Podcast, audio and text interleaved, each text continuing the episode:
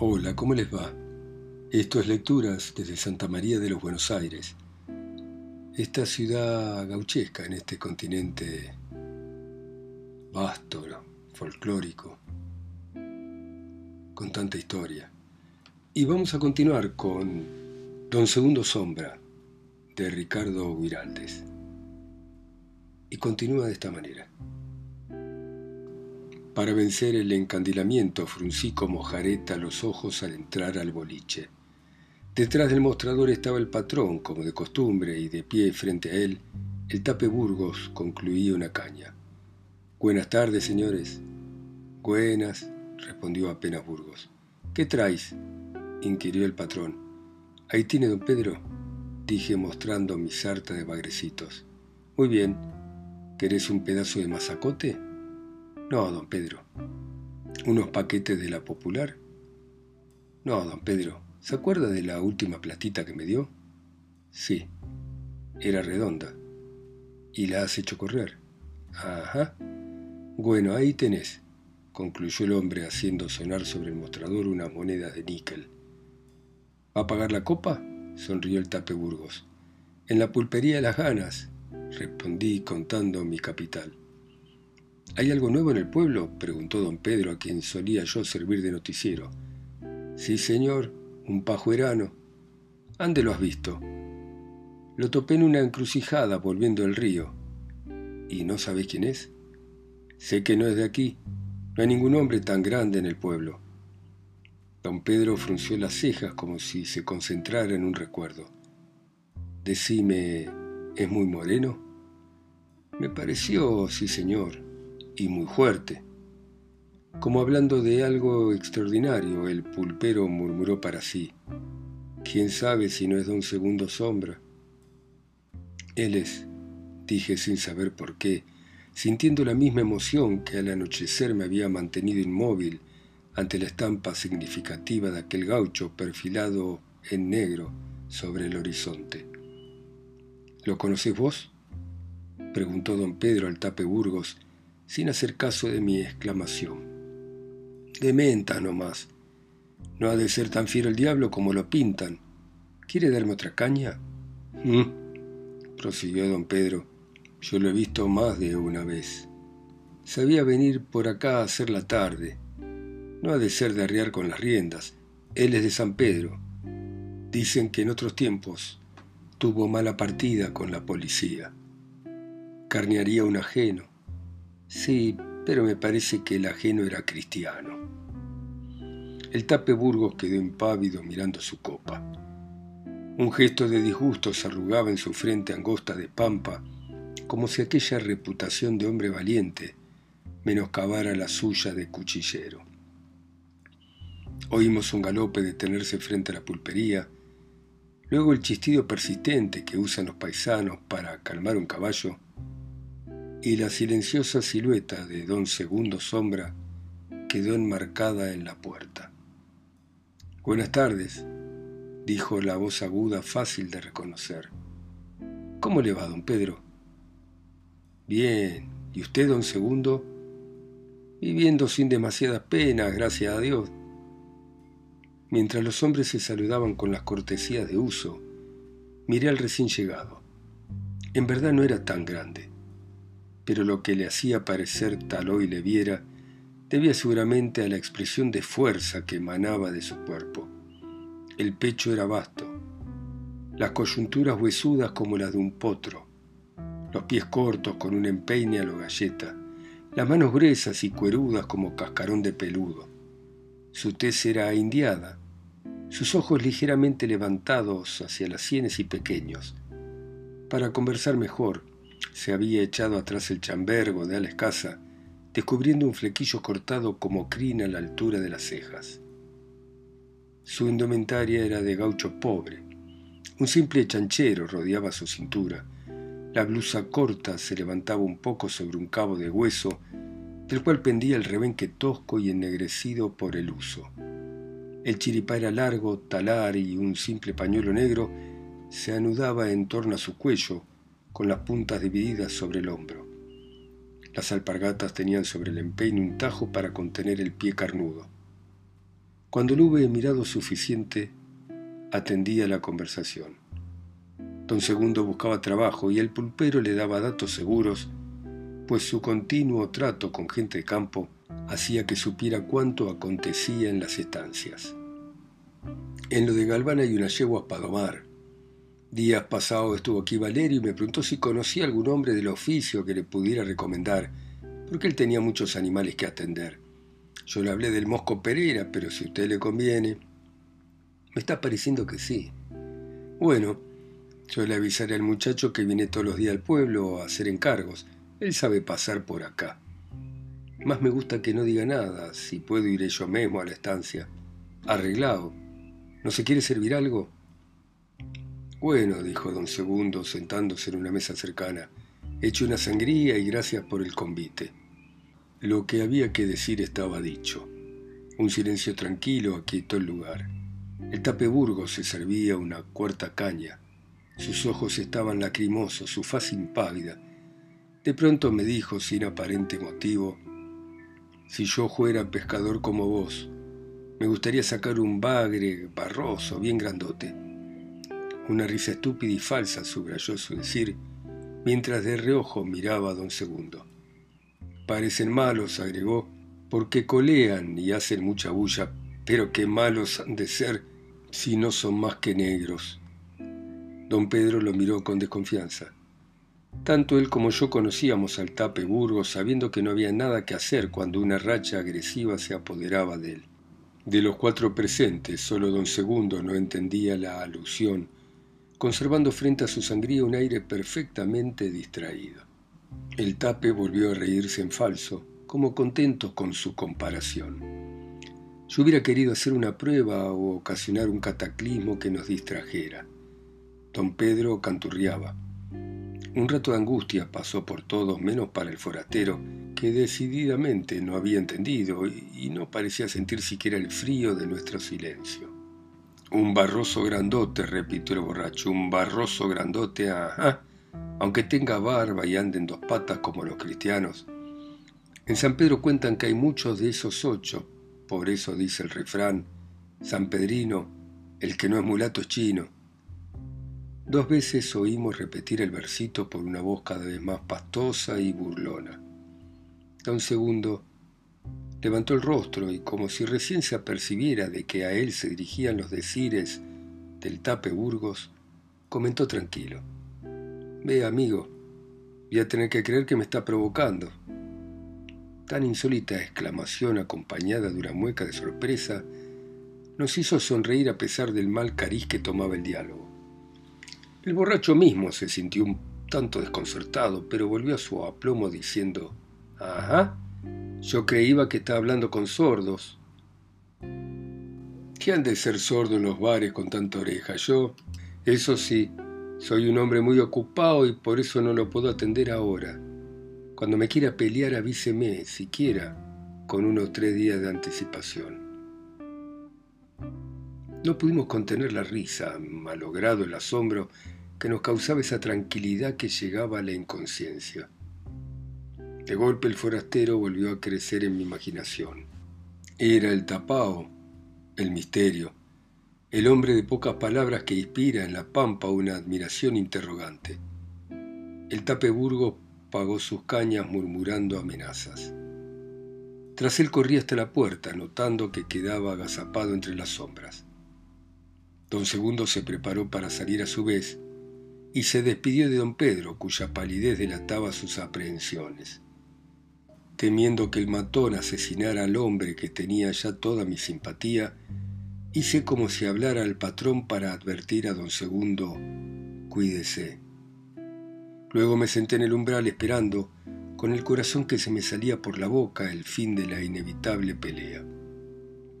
Don Segundo se detuvo un momento en la puerta, mirando a diferentes partes.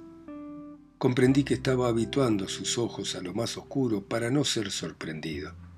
Después se dirigió hacia su caballo, caminando junto a la pared. El tape Burgos salió de entre la sombra y creyendo asegurar a su hombre tiróle una puñalada firme a partirle el corazón.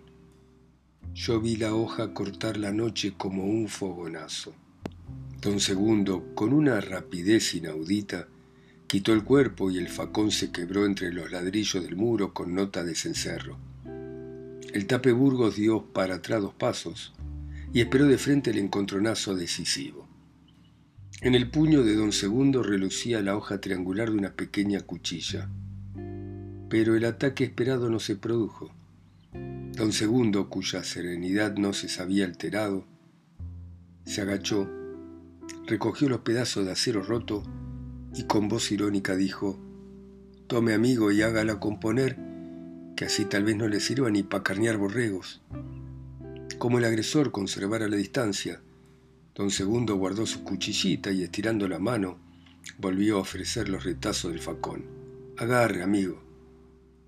Dominado el matón se acercó, baja la cabeza, en el puño bruñido y torpe la empuñadura del arma, inofensiva como una cruz rota.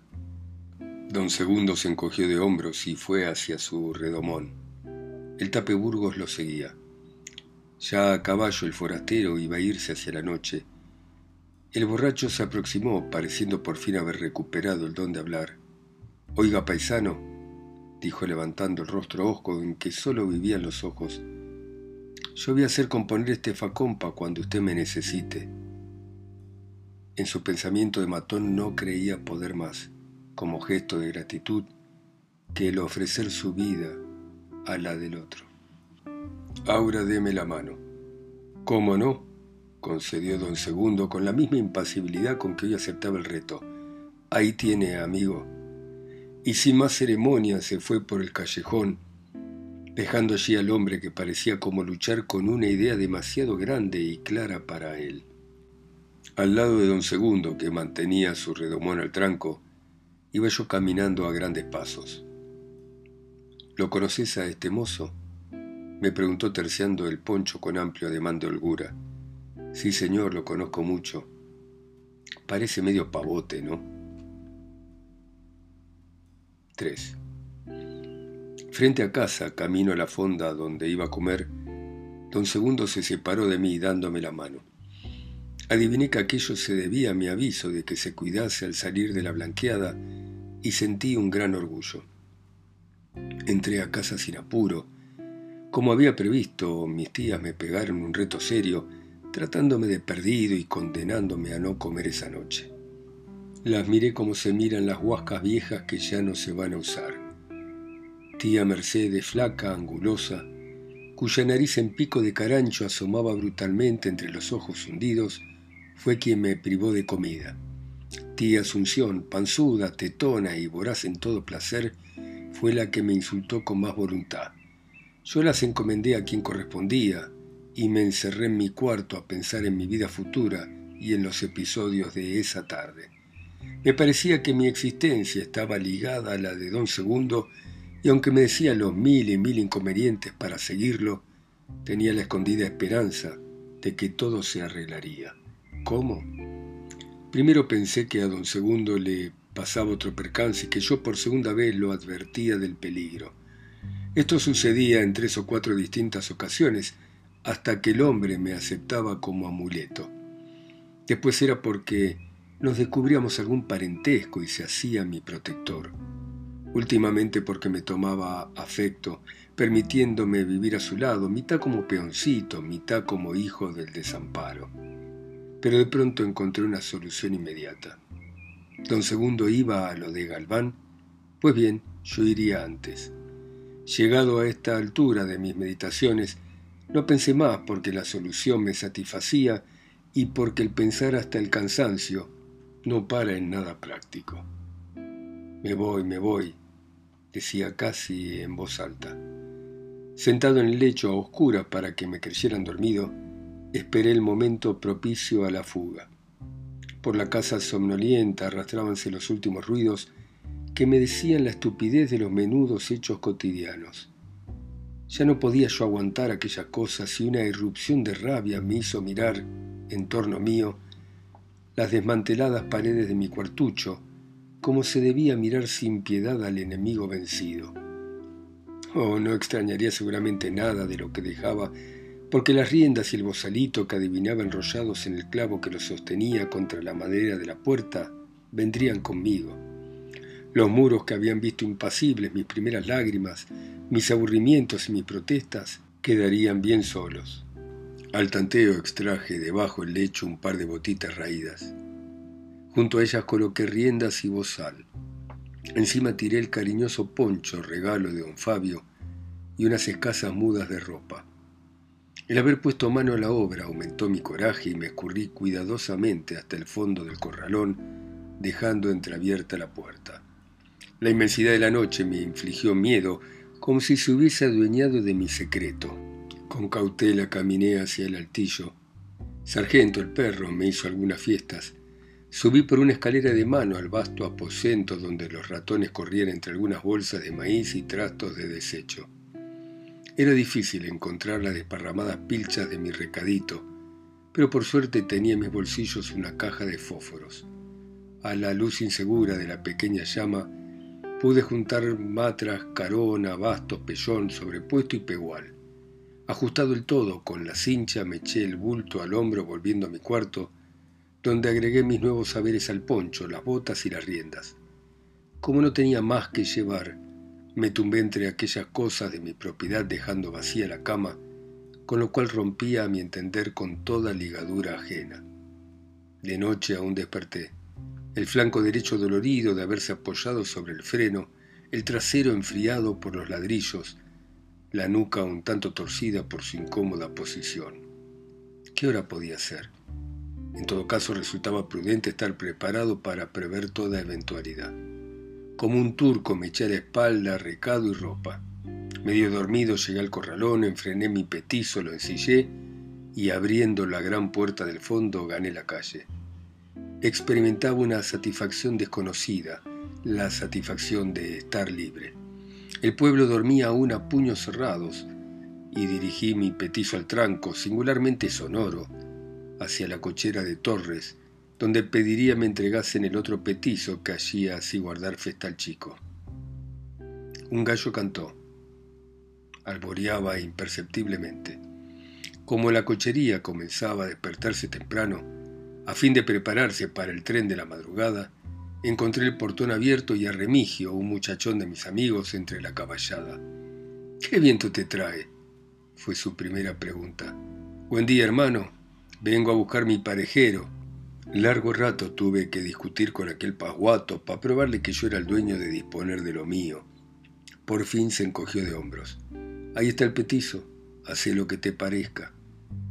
Sin dejármelo decir dos veces, embozalé al animal, por cierto, mejor cuidado que el que había quedado en mis manos, y despidiéndome de Remigio, con caballo de tiro y ropa en el poncho, como un verdadero paisano, salí del pueblo hacia los campos, cruzando el puente viejo.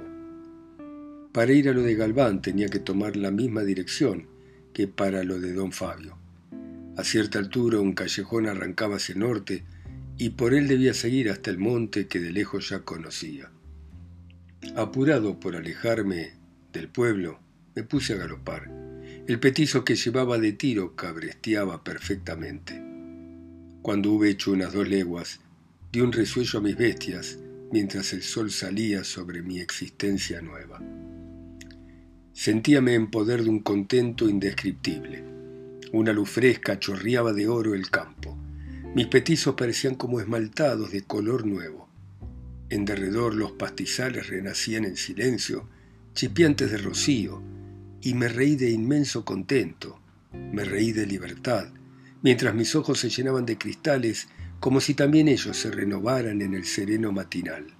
Me faltaba una legua para llegar a las casas y las hice al tranco, oyendo los primeros cantos del día, empapándome de optimismo en aquella madrugada que me parecía crear la pampa venciendo la noche. Receloso ante las casas, enderecé al galpón. No parecía haber nadie.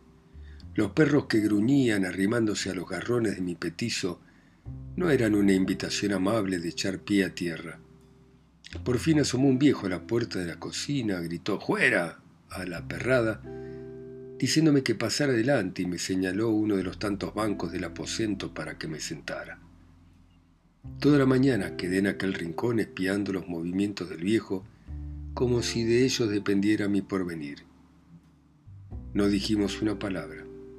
A mediodía empezaron a llegar algunos peones y sonó una campana llamando para la comida. La gente saludaba al entrar y algunos me miraban de soslayo. Junto con cuatro o cinco hombres entró Goyo López, que yo conocía del pueblo. ¿Andás paseando? me preguntó. Vengo a buscar trabajo. ¿Trabajo? repitió clavándome la vista. Un momento temblé pensando que algo iba a decir de mi familia en el pueblo, pero Goyo era un hombre discreto. Los peones me observaban. Un muchachón dijo, comentando mi respuesta, vendrá con chavarse para hombrear bolsas. Goyo se dio vuelta hacia él. Sí, chucialo ahora que está medio asustado, porque cuando tome confianza tal vez te hombre a vos. No sabés qué peje es este. Un momento fui el punto de mira de cuarenta ojos. No pestañé siquiera esperando que pasara aquella atención. Sin embargo, las palabras de Goyo habían hecho su efecto.